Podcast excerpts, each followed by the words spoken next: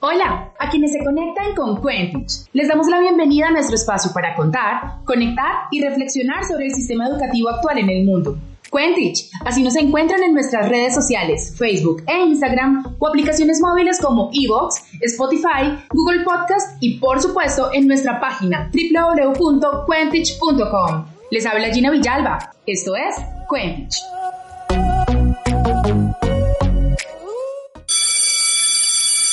Enseña, cuenta y comparte.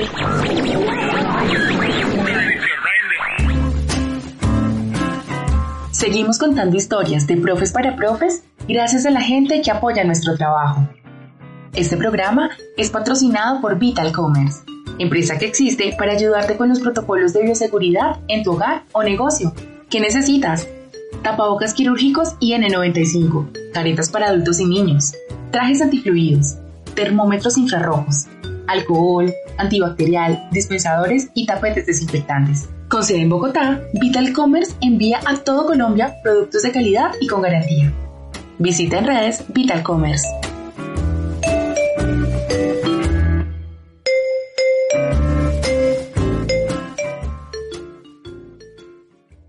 Los acontecimientos de este 2020 nos han dejado claro que nada es estático ni permanente muchas cosas han tenido que replantearse, y entre ellas la educación, implementando estrategias que resultan retadoras. La costumbre lo tradicional se ha movido para atender una educación desde la virtualidad, y es ahora cuando debemos destacar que diversos actores vienen emprendiendo un viaje por lo que se conoce como educación alternativa. En esta ocasión nos acompañan Laura Borda, Julián Restrepo, Tatiana Daleoso, Bruno Iriarte, Ángela María Yepes, y ellos son alumnos de Enseña por Colombia, Enseña por Argentina y profes con experiencia en proyectos con educación alternativa, quienes en sus prácticas pedagógicas buscan salir del paradigma de lo que se conoce como educación tradicional. Asimismo, contamos con Maru, profesora con experiencia en esta temática, y ella será quien lleve las memorias de este encuentro. Profes, gracias por estar en Cambridge. Mi nombre es Tatiana Darioso, soy alumna y enseña para Argentina y actualmente coordino la comunidad holística de Beachfront. Hola, mi nombre es Bruno, soy investigador independiente. Actualmente estoy presentando el libro En Busca de la Escuela Ideal, que es un viaje alrededor de América Latina, buscando escuelas de educación alternativa o educación innovadora. Mi nombre es Julián Restrepo, soy alumni de Enseña por Colombia. Actualmente me encuentro en Cusco, Perú. He tenido experiencia acá en trabajo con una escuela alternativa, una escuela rural e intercultural, con población local de un pequeño pueblo inca en el Valle Sagrado. Mi nombre es Laura Borda, yo también soy alumna de Enseña por Colombia. Llevo tres años trabajando en un proyecto de educación alternativa que se llama Calapa también muy interesada en otros modelos de educación alternativa, particularmente en la aproximación desde el holístico, en cómo estos modelos trascienden también más allá de la financiación privada. Mi nombre es Ángela María Yepes, yo soy de Bogotá, Colombia. Actualmente vivo en Austin, Texas, Estados Unidos y soy licenciada en Pedagogía Infantil. También hace más de seis años trabajo con familias desescolarizadas o unschoolers. También doy asesorías en lactancia y crianza respetuosa y conferencias para prepadres o familias nuevas que están pensando en tener hijos. Bien, para entablar una conversación sobre educación alternativa y experiencias reales enmarcadas en esta, es importante comprender qué es la educación tradicional y por qué surge una propuesta de educación alternativa. Les cuento que nuestro equipo de investigación encontró que la escuela con la estructura tal y como la conocemos y que ha sido naturalizada existe desde el siglo XIX. Con este formato se logra crear un sentimiento de pertenencia con símbolos sociales y culturales comunes. En otras palabras, también se busca homogenizar a partir de la educación. Y esto conlleva a desconocer o a negar las diferencias. También encontramos que es durante el siglo XX y tras reflexionar en los enfoques pedagógicos que entienden la diversidad como algo propio de la humanidad, expresada a través de la multiculturalidad, es cuando empiezan a desarrollarse metodologías alternativas, como por ejemplo María Montessori, Rayo Emilia y Educación Democrática, entre otras. Pero ya es momento de escuchar a nuestros invitados e invitadas. Antes de empezar, me gustaría que hiciéramos una pequeña aclaración. Cuando hablamos de educación alternativa, educación integral o educación holística, ¿son estos sinónimos? ¿Se refieren a lo mismo? La educación alternativa es llamada así porque hay una formación de regla. Es mejor llamarla integral o holística porque en algún momento esta educación va a dejar de ser la alternativa. Creo que estamos refiriéndonos todos a un mismo espectro de formas y de metodologías, prácticas y de modelos pedagógicos. Como quieran llamarle, para mí es bienvenido.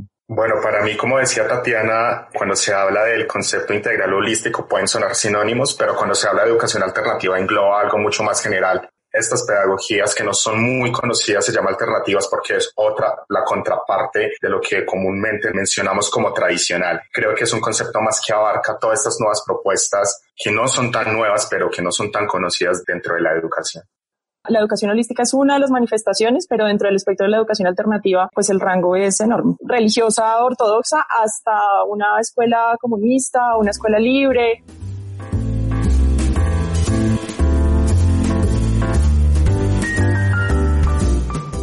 Entendemos también que nos encontramos con que la educación alternativa trae consigo nuevos enfoques, modelos y metodologías. En este sentido, hablemos acerca de las ventajas de la educación alternativa frente a la educación tradicional. Creo que tienen en cuenta todos esos aspectos que los hacen humanos frente al modelo de transmisión de conocimiento. Creo que logra desde muy pequeños atravesar la vida cotidiana dentro de la escuela y no aislarse de la vida cotidiana para ir a la escuela. De todas formas, no creo que podamos desmerecer una sobre otra. Ambas son valiosas. Interesante es acá poder generar los mecanismos para que las comunidades elijan a qué tipo de educación, ya sea alternativa o tradicional, apegarse. Y si es dentro de la alternativa, a qué pedagogía en particular es el más conveniente para su momento y para su idiosincrasia. Dentro de mi experiencia personal, creo que la educación alternativa o las diferentes metodologías en educación pueden potencializar mucho más los recursos humanos, despertar mucho más esa curiosidad innata y de cómo el aprendizaje debe ser una experiencia para la vida real. Sí puedo ver que hay una diferencia mucho más tangible hacia el ser humano. Yo como maestro y como acompañante en procesos alternativos en educación me sentía mucho más integrado a los procesos que estaba teniendo cada uno de mis estudiantes que cuando lo tenía bajo modelos tradicionales en educación donde simplemente tomaba una nota como respuesta a los procesos de cada estudiante. Tal vez si uno compara con la educación convencional, la manera estandarizada en la que están diseñadas estas experiencias educativas es quizás lo que para mí es más amenazante para la esencia de los seres humanos que crecen en esos espacios. La ventaja que existan las alternativas a la educación tiene que ver con eso que menciona Bruno, que es la capacidad de elegir cuál es el tipo de educación que según mi contexto, mis creencias, mis valores, tiene sentido para mis hijos y para mi comunidad o para los niños de mi comunidad? Yo sinceramente no creo que exista una ventaja o desventaja en cuanto al modelo de educación alternativa o educación tradicional, teniendo en cuenta además que no es o tradicional o alternativa, en el intermedio hay muchísimas maneras más de aprender. Son diferentes, sí. No todos los modelos les sirve a cada núcleo familiar y dentro de ese núcleo familiar, ¿qué le sirve a cada niño de esa familia?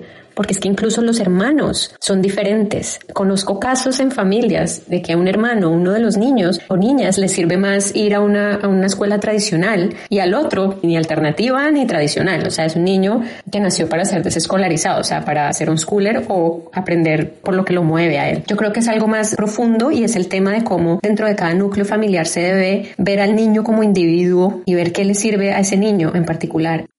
¿Ustedes creen que es posible implementar la educación alternativa, holística, en todas las escuelas u hogares? ¿Qué hay que tener en cuenta para esto? ¿Cómo podrían las familias incorporar estas metodologías?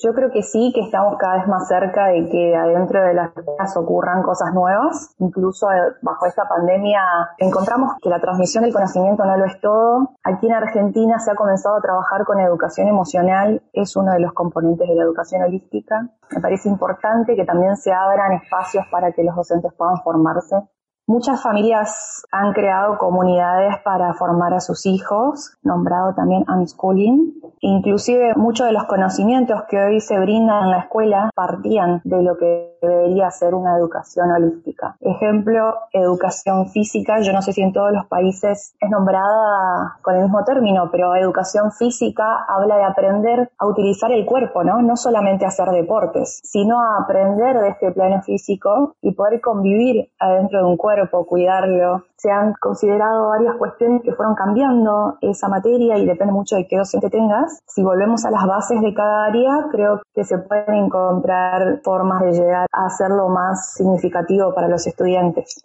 Sí, creo que es muy posible en estos momentos de llevar adelante prácticas de educación alternativa a los hogares, la enseñanza de los padres de determinadas materias. Es un rasgo característico del homeschooling y de ahí para adelante es todo básicamente educación alternativa porque el modelo tradicional no contempla padres dentro de la enseñanza directa de los contenidos, de desarrollo de habilidades. Considero que los padres en su mayoría de los casos no poseen herramientas como para desarrollar ni siquiera los métodos tradicionales dentro de la casa. Creo que el desafío es que la escuela integre más a los padres para hacerlos parte del desarrollo de habilidades y conocimientos para que si esta situación vuelva a repetirse, los padres tengan un bagaje.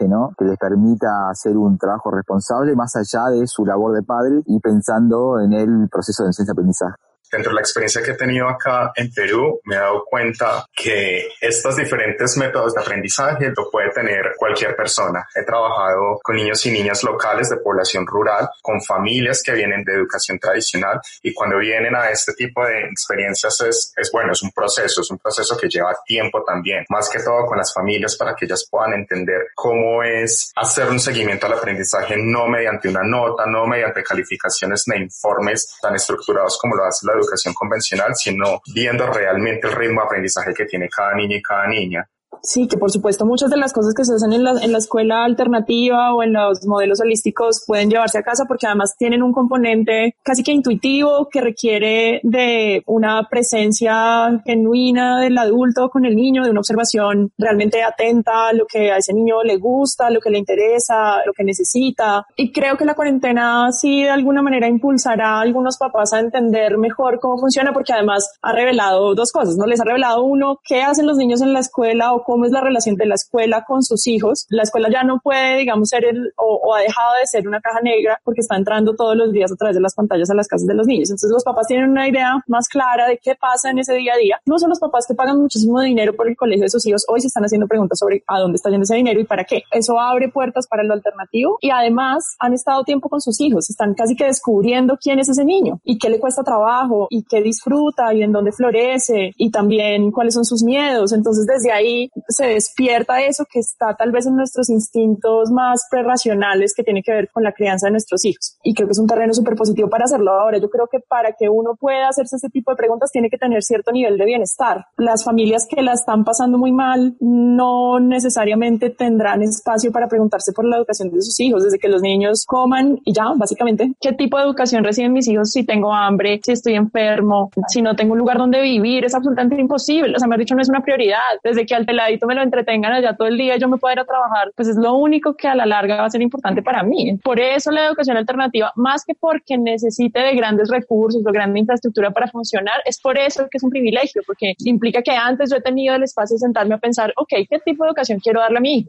Creo firmemente en que en todas las escuelas o hogares se puede llegar a incorporar estas metodologías de educación alternativa o holística, porque yo creo que si vamos a la realidad de lo que es el aprendizaje, es tan simple y tan básico como confiar en ese niño que tienes y seguir sus intereses. El niño sabe lo que necesita aprender dentro de la comunidad en la que se encuentra. Sí, el niño que vive en el bosque o en la selva, o el niño que vive en la ciudad o que habla chino o que habla alemán, basado en ese entorno en el que vive sabe qué necesita aprender. Si nosotros nos dejamos guiar por ese niño y dejamos un poco de lado nuestra necesidad de guiar y de dirigir el aprendizaje, y si lo dejamos simplemente ser, el aprendizaje se va a dar. El niño va a aprender a leer, el niño va a aprender a escribir, el niño va a aprender sobre los fenómenos naturales que lo rodean simplemente por ser y estar. Creo, sinceramente, que las familias y las escuelas lo que deben hacer es un poco soltar la rienda, por así decir, de creer que nosotros somos los que traemos el conocimiento a los niños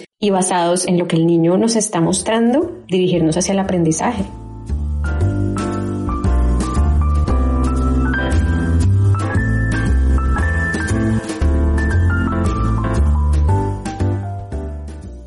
La educación debería replantearse y responder a las necesidades de quienes aprenden, ser holística y comprender al ser humano en su multidimensionalidad, Metodologías como la Montessori, Reggio Emilia o la educación democrática se acercan a estas necesidades. Por esto, quisiera preguntarles, profes, desde su trayecto, ¿podrían compartirnos alguna experiencia significativa en una escuela que utilice el enfoque holístico o metodologías alternativas?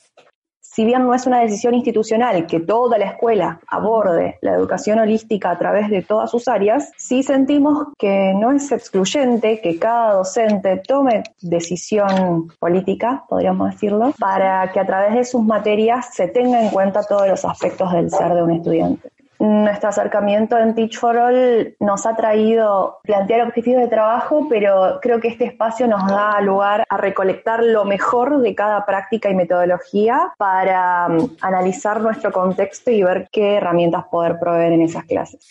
La escuela donde he tenido esta experiencia acá en Perú se hace llamar más escuela activa porque reúne las mejores partes de lo que se entiende como educación alternativa. Acá en Perú la escuela se llama Cusca School. Es una granja escuela por lo cual está ubicada en un lugar muy natural, lleno de animales, con huertas orgánicas, como con un espacio muy bien pensado para que los chicos, los niños y las niñas tengan este acercamiento mucho más experiencial a lo que es la educación. No se toma por separado cada una de las asignaturas que hay convencionalmente en la educación sino que se toman como un todo a partir del interés que ponen los estudiantes. Una de las estrategias que se colocaban eran las asambleas, donde los mismos estudiantes se organizan, toman en consideración cada uno de los intereses. Queremos aprender esto a partir de tal modelo o de tal forma y ya tú como adulto acompañante ya direccionas ese aprendizaje a cómo puedes establecer una buena metodología para que el estudiante alcance el objetivo propio. Se retoma mucho la pedagogía basada en proyectos, donde el interés parte a raíz del estudio el medio, la naturaleza es el laboratorio perfecto para el aprendizaje de ciencias, de matemáticas, de comunicación, de arte, de expresión corporal, de todo. Tuvimos un asesoramiento mucho más con la pedagogía Waldorf, cuáles son los cambios que está teniendo el cuerpo, cuáles son los cambios que está teniendo la parte neuronal del ser humano a medida que crece y a medida que está obteniendo el conocimiento. Entonces, una de las estrategias significativas que puedo valorar en mi experiencia en este tipo de escuela es tener la facultad, tú como maestro, de ver todas las posibilidades para transmitir un conocimiento, no necesariamente tú como protagonista de, de esa repartición, sino que tienes el ambiente que lo puede hacer por sí solo con la curiosidad innata que tenemos todos los seres humanos.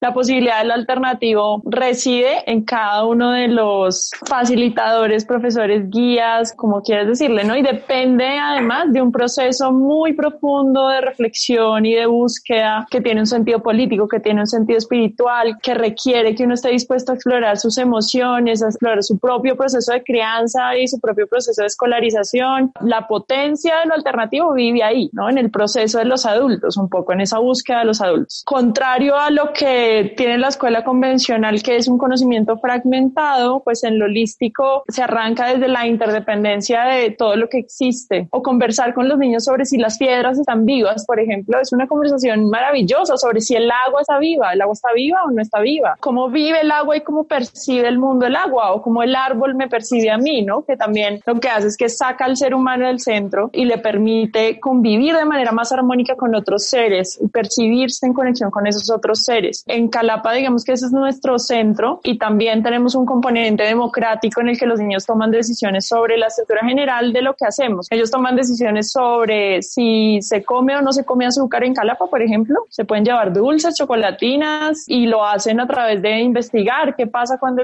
comemos tanto dulce y por qué nos gusta, ¿no? Y, pero también toman decisiones. Alguna vez, por ejemplo, nosotros le dimos mucho más tiempo en el horario a espacios como arte porque entendíamos que tenía mucho más alistamiento que a matemáticas. En realidad eran 15 minutos de diferencia y los niños en la reunión de comunidad decidieron que no podía ser una más que la otra y que a ellos les parecía que matemáticas tenía que tener lo mismo y que todas tenían que estar igual distribuidas porque les parecía que era igual de importante o que para algunos unas eran súper importantes y para los otros las otras. Entonces que todos tenían que tener el mismo acceso a ese espacio. Y son decisiones que a nosotros como adultos nos ponen un poquito en aprietos de organizar, remover horarios, todo, pero que que tienen que ver con los intereses de los niños. Hay como varias posturas. Hay escuelas que dicen los niños tienen libertad desde que nacen y desde ahí eligen absolutamente todo lo que hacen. Hay otras escuelas que dicen los niños van ganando libertades, teniendo más herramientas para tomar cierto tipo de decisiones o pueden tomar unas solos y necesitan compañía para otros, que tiene que ver con el respeto profundo de los niños, con también con descentrar la atención del adulto sobre el niño. Entonces los niños y los adultos tienen conversaciones horizontales en las que se toman decisiones,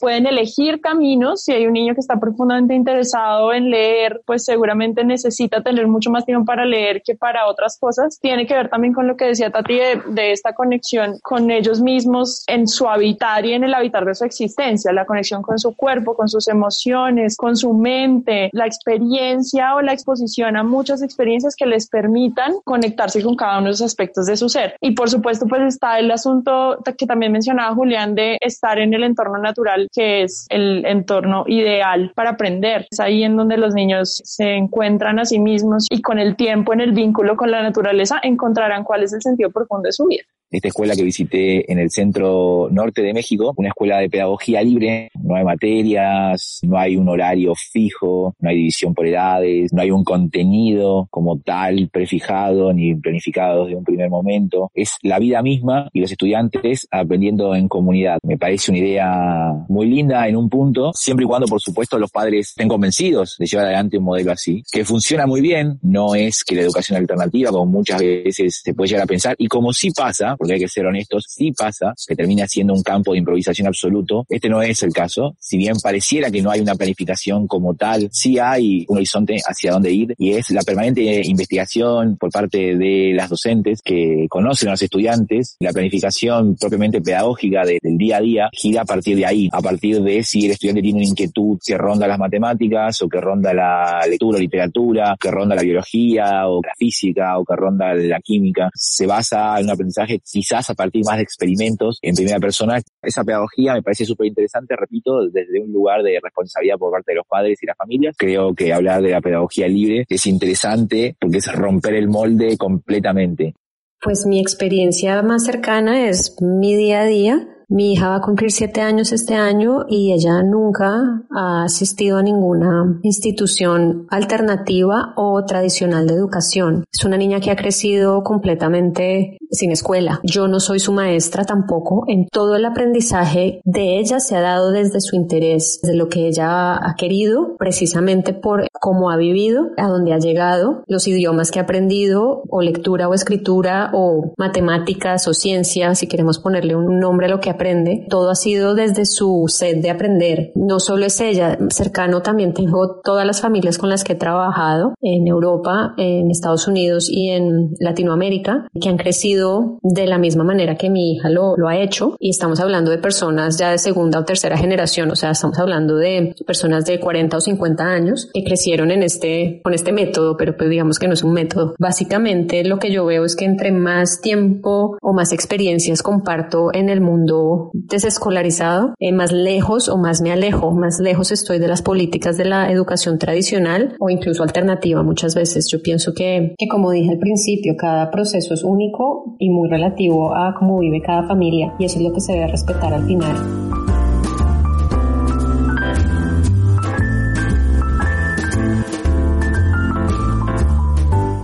Desde la educación alternativa, ¿cómo se comprende el rol de los y las docentes, asimismo de las familias y esta adecuación de los ambientes de aprendizaje?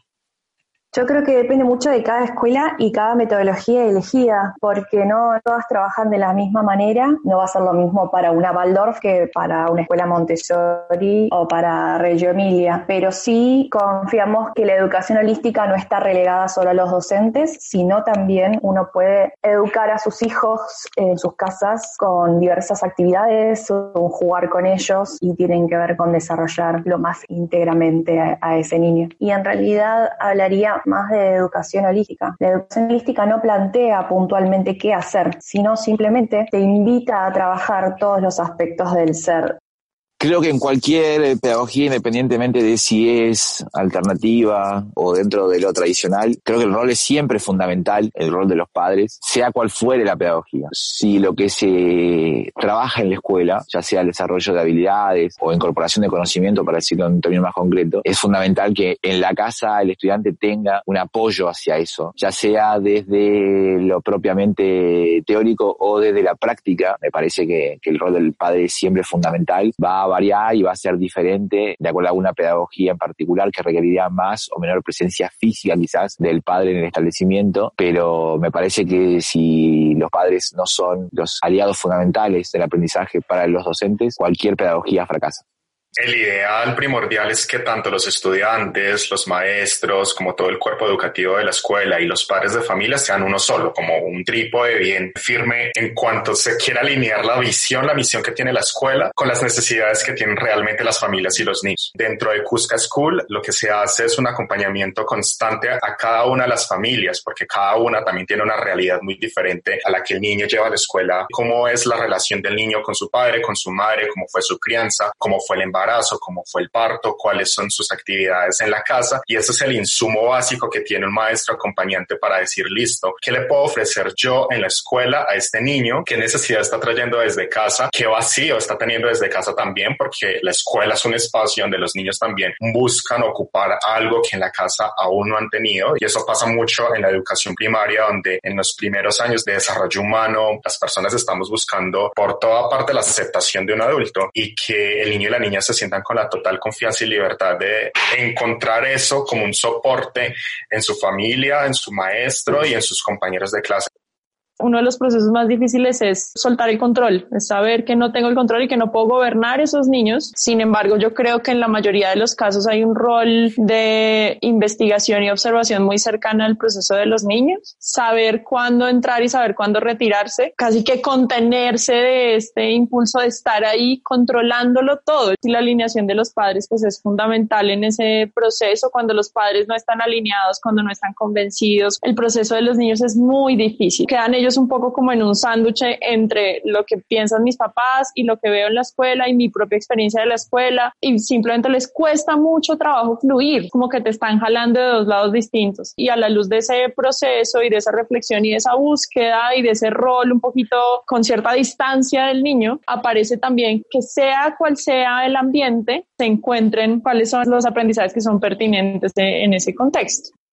El rol de la familia o de los docentes es supremamente importante porque es el apoyo, más que sentir que es la fuente de enseñanza, es más bien el que acompaña, ¿no? De la mano con ese niño o niña, aprender o desaprender cada vez que mi niña quiere aprender algo o alguien quiere aprender, también tiene que, si es un adulto generalmente, tener un proceso de desaprender. Hay que soltar un poco ese modelo tradicional de preconceptos que tenemos, de paradigmas con los que crecimos para poder liberarnos y reaprender desde otros ojos es un proceso muy difícil, es en el que yo, yo aún sigo y lo que digo, yo estoy en constante trabajo de desaprender para poder volver a aprender. Lo más valioso es que todos los maestros pueden hacerlo y pueden convertirse en ese guía, en ese guía, no en el que posee el conocimiento y la luz, sino el, que es el guía, el facilitador. Y lo mismo en la familia, requiere un montón de cambios, sí, porque requiere un compromiso. Y si somos padres que escolarizan o desescolarizan o padres que están en casa o maestros que están en una escuela, requiere de nuestro constante trabajo y compromiso. Parece muy importante que ustedes nos cuenten, porque a través de la educación alternativa también se requiere de una apertura mental en donde nos permitamos también desaprender. ¿Qué tan difícil es desaprender? Tanto para los adultos que estamos alrededor del aprendizaje de niños y niñas como para esta misma niñez qué importante es el proceso personal de desaprender para poder como acompañar a niños en ese mismo camino. Creo que todo el tiempo estamos desaprendiendo como adultos. Tomo desaprender como transformarse y, y atravesar cambios y eso lo vamos a compartir como humanidad siempre, con la diferencia de que hoy estamos desaprendiendo cuestiones muy arraigadas en la educación, muy caducas. Quizás estos niños no tengan que desaprender de la misma forma que lo estamos haciendo, pero por supuesto que ellos van a encontrar sus propios motivos para seguir transformándose. Prefiero no hablar de desaprender, creo que es un concepto que no le encuentro mucho sentido. Prefiero hablar de una evolución. Una profesora, cuando daba clases en Argentina, me dijo que hay que conocer bien la estructura de cómo funciona la escuela, la educación tradicional, la propia educación alternativa, y a partir de ahí generar una evolución y una transformación. Y en muchos casos observo que padres, profesores, estudiantes, directivos, no tienen la menor idea de lo que está hablando cuando habla de escuela, de educación. Primero conozcamos cuál es el rol de cada uno de los implicados y luego a partir de eso generemos transformaciones, cambios, evoluciones.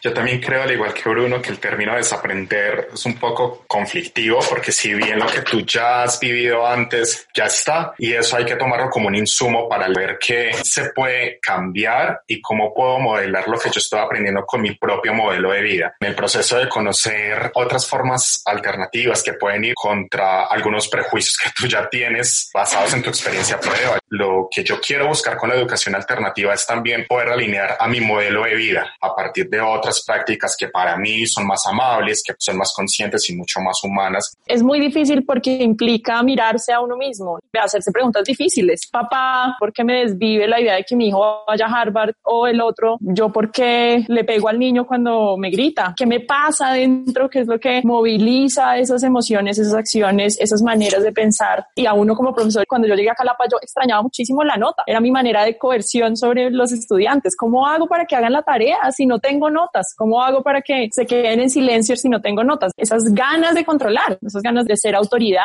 hacerse esas preguntas a uno mismo es muy difícil porque implica responderse. Cuando uno no sabe qué hacer, hace lo que ha visto que otros hacen. Nuevamente este concepto del hábito compulsivo implica un proceso profundo de revisión y de reflexión.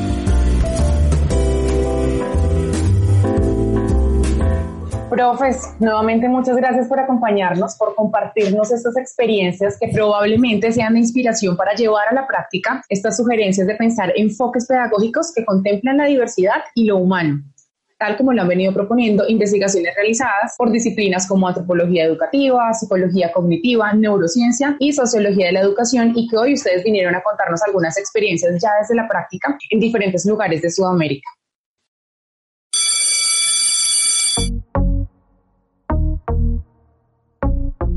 Para finalizar, gracias gigantes por su sintonía. Les animamos a reflexionar con Quentich sobre el sistema educativo. Queremos leer sus comentarios y así seguir trayendo historias y reflexiones de profes para profes.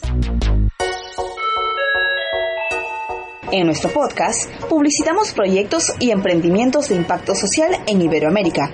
Busca el botón Servicios en nuestra página web y pauta con Wentich. ¿Y tú? ¿Qué, me, cuentich?